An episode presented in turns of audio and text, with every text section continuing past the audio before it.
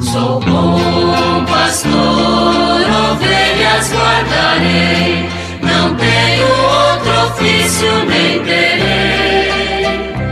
Quantas vidas eu tiver, eu lhes darei.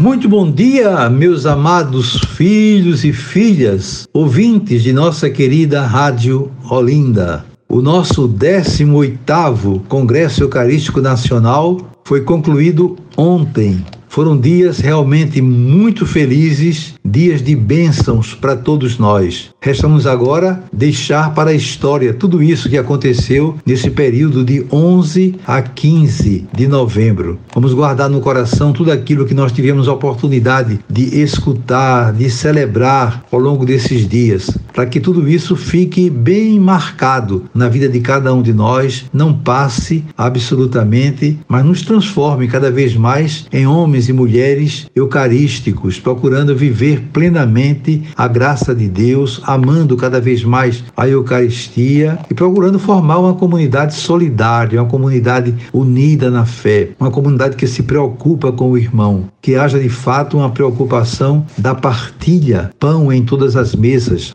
fim de que possamos verdadeiramente viver plenamente este Congresso Eucarístico Nacional. Mas enquanto não terminamos a reflexão do texto base da, do Congresso Eucarístico, vamos continuar apresentando até a sua conclusão. São sete capítulos apenas, nós já estamos na, terminando o capítulo sexto e vamos até o fim. Nós estamos aí meditando o tema a Eucaristia e Maria, o Magnificat do pão em todas as mesas. E chegamos agora ao subtema Memória da Encarnação Redenção. E diz o texto base: No Magnificat de Maria, a história da salvação é sintetizada como obra da misericórdia de Deus que se entende que se estende de geração em geração. Essa é uma história de fatos e acontecimentos salvíficos entrelaçada de tecidos da vida de Maria, enquanto presença do Verbo no seu ventre, penhor da fidelidade de Deus, segundo a promessa feita aos nossos pais, anunciando a maravilha mais sublime de todas, a encarnação redentora.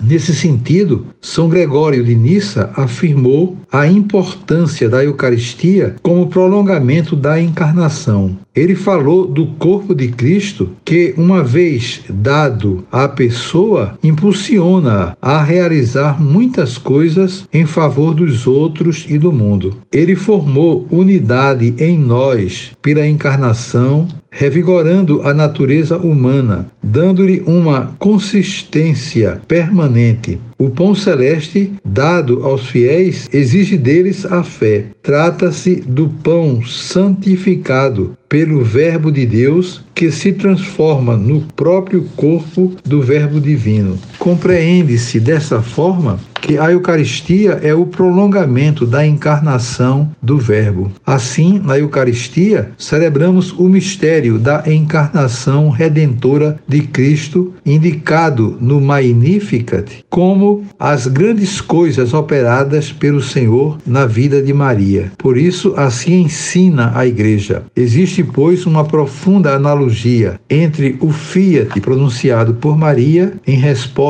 às palavras do anjo e o Amém que cada fiel pronuncia quando recebe o corpo do Senhor. A Maria foi-lhe pedido para acreditar que aquele que ela concebia por obra do Espírito Santo era o Filho de Deus. Dando continuidade à fé na Virgem Maria, no mistério eucarístico, é-nos pedido para crer que aquele mesmo Jesus, Filho de Deus e Filho de Maria, torna-se presente nos sinais do pão e do vinho com todo o seu ser humano divino. O vértice da participação de Maria no mistério pascal, do qual a Eucaristia é memorial, é a experiência dela em primeira pessoa aos pés da cruz. Assim também, a bem-aventurada Virgem avançou na peregrinação da fé, sustentou fielmente sua união com o Filho até a cruz, onde permaneceu não sem o desígnio divino, sofreu veementemente com seu unigênito e com espírito materno se associou ao seu sacrifício, consentindo com amor na imolação da vítima por ela gerada. E por fim, o próprio Jesus, morrendo na cruz,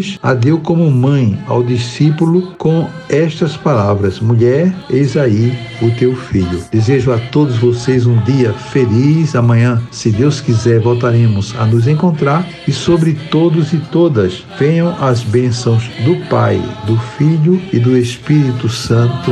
Amém. Sou bom pastor, ovelhas guardarei, não tenho outro ofício nem